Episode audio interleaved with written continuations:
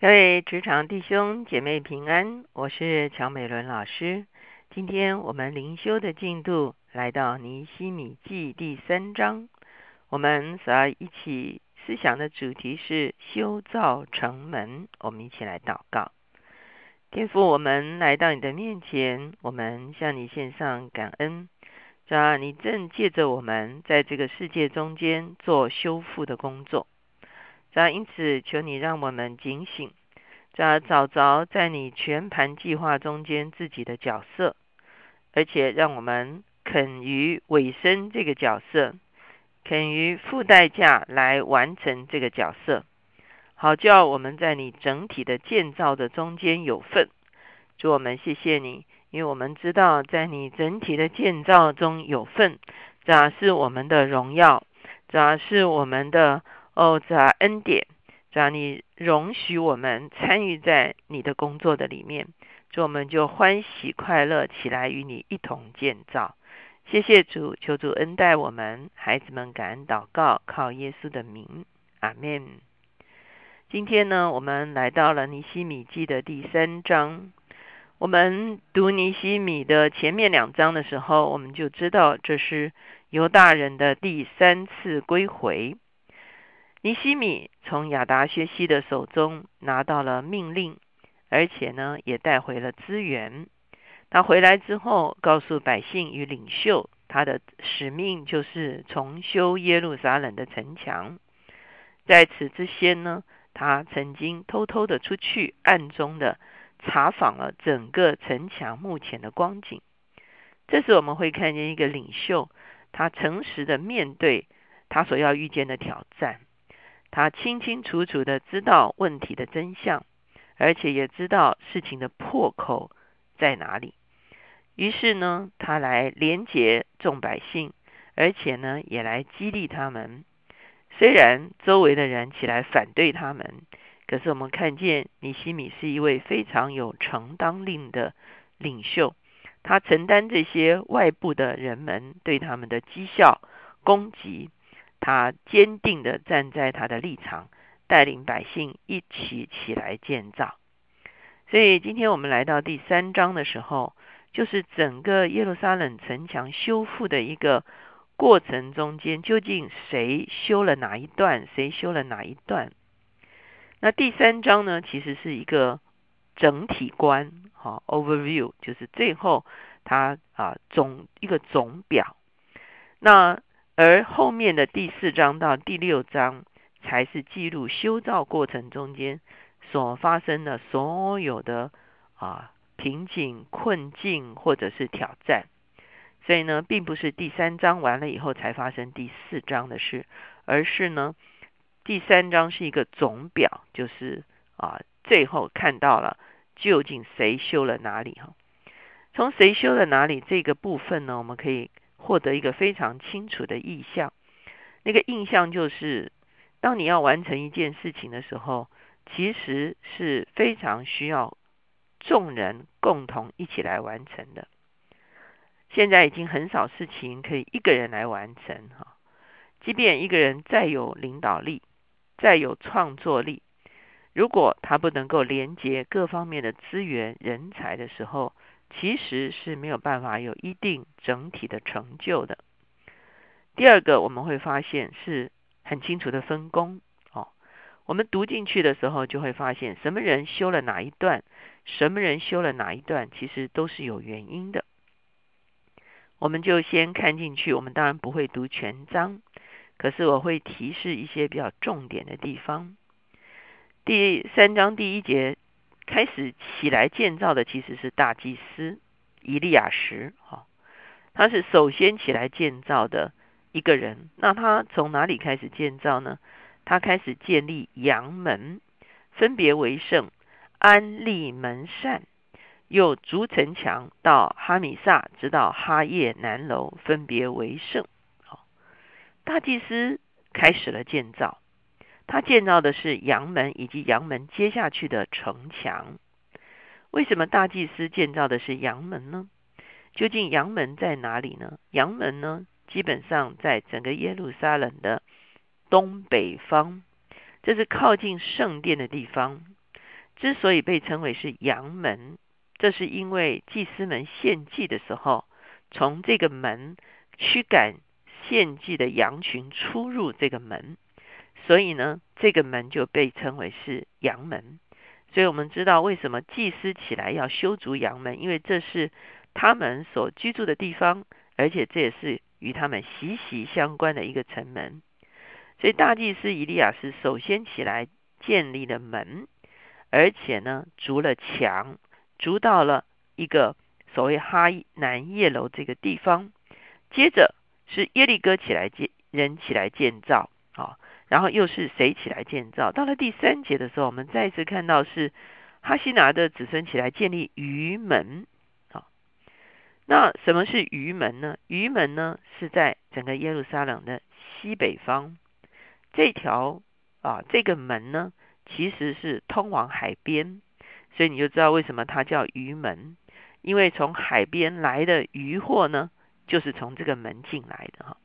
所以哈西拿的子孙建立了鱼门、架横梁、安门扇、和栓锁，然后呢，这个啊，其他的人呢又修了城墙啊。所以我们会看见它是一个门一道墙，一个门一道墙的这样子的修筑下去啊。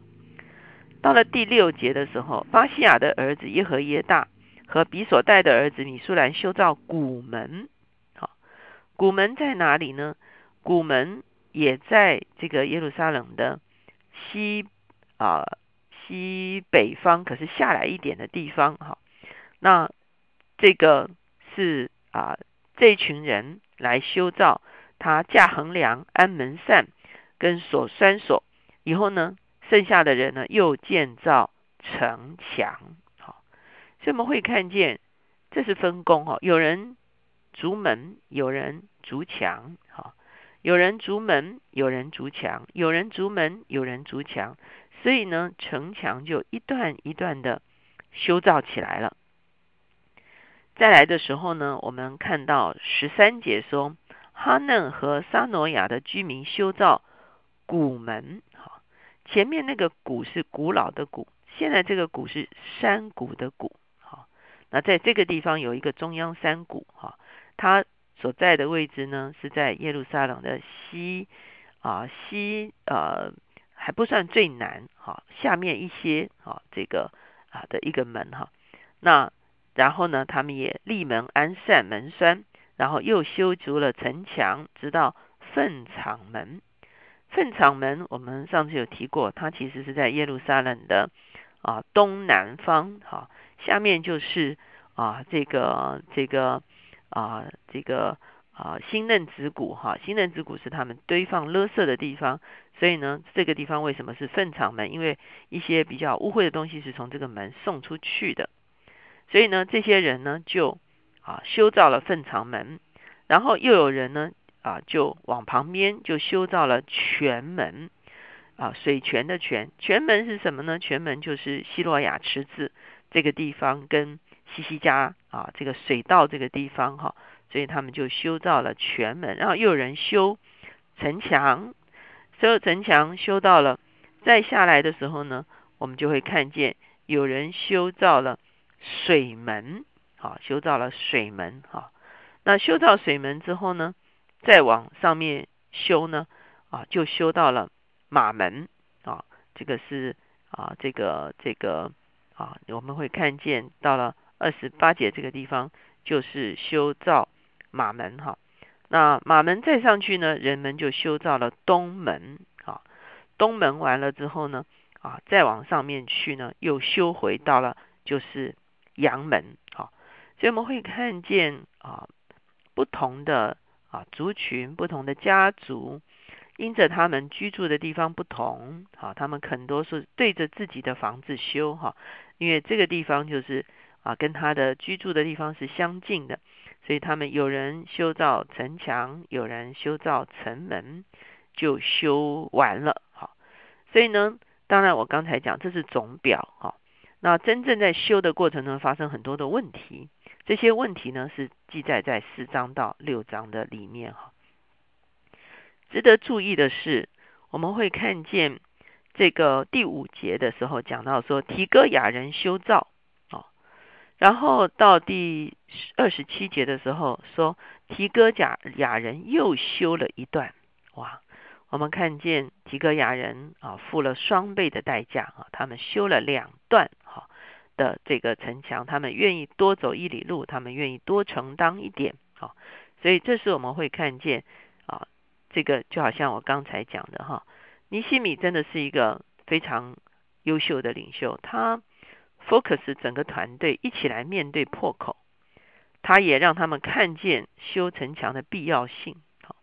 然后呢，非常清楚的让所有的人都参与在中间，每一个人都被分工到，而且是最适恰他要去完成的那一个部分的建造，没有人是过劳啊。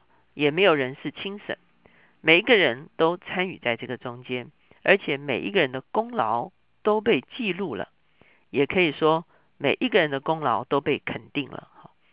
所以我们会看见这是一个非常好的分工，非常好的一个连结，非常好的一个共同来完成一个使命的一个啊非常好的一个案例哈。我们说尼西米是一个。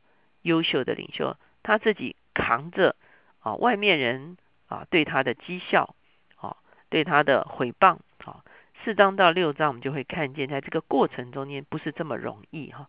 他们一面修造的时候，仇敌呢还是继续来骚扰他们，可是尼西米都一肩扛下这些啊内外交逼的困境，而踏踏实实的坚持到底，来带领这个整个。啊，这个啊，有大人一起来修造，所以到了第六章的十五节的时候是说，熊墙修完了，一共修了五十二天哈，所以其实五十二天他们就把耶路撒冷的城墙完全的修建起来。我相信每一个参与修建人都非常欢喜快乐，他们不必再居住在仇敌随时可以来攻击搅扰他们的一个光景中间。而且呢，他们自己也参与在这个修造的过程的中间，他们应该与有荣焉啊！他们一起完工，兄弟彼此之间的关系跟情谊也更加的紧密。我们看见有一个共同的意向，的确是使人能够被连接起来最好的一个力量。我们一起来祷告，亲爱的耶稣，我们来到你的面前，我们向你献上感恩，啊，谢谢你。是吧？在这样古老的年代，你把一个这么清楚的 leadership 现呈现在我们的面前，是吧？当我们看着我们手中所操作的工作的时候，是吧？就好像我们昨天所思想的，求你帮助我们，首先知道问题出在哪里，是吧？以至于我们找着解决之道，我们寻求资源，寻求授权，以后主要我们就要整顿我们的团队。我们要激励我们的团队，我们要清楚的分工，主要我们要让所有的人互相连结。有人建城门，有人建城墙，主要一段一段，终于把所有的工程连接起来。主要在这个过程中间，领袖要承担许多的压力和挑战。可是领袖哦，扎扎也真的是带领哦，扎整个团队，因为有共同的意向。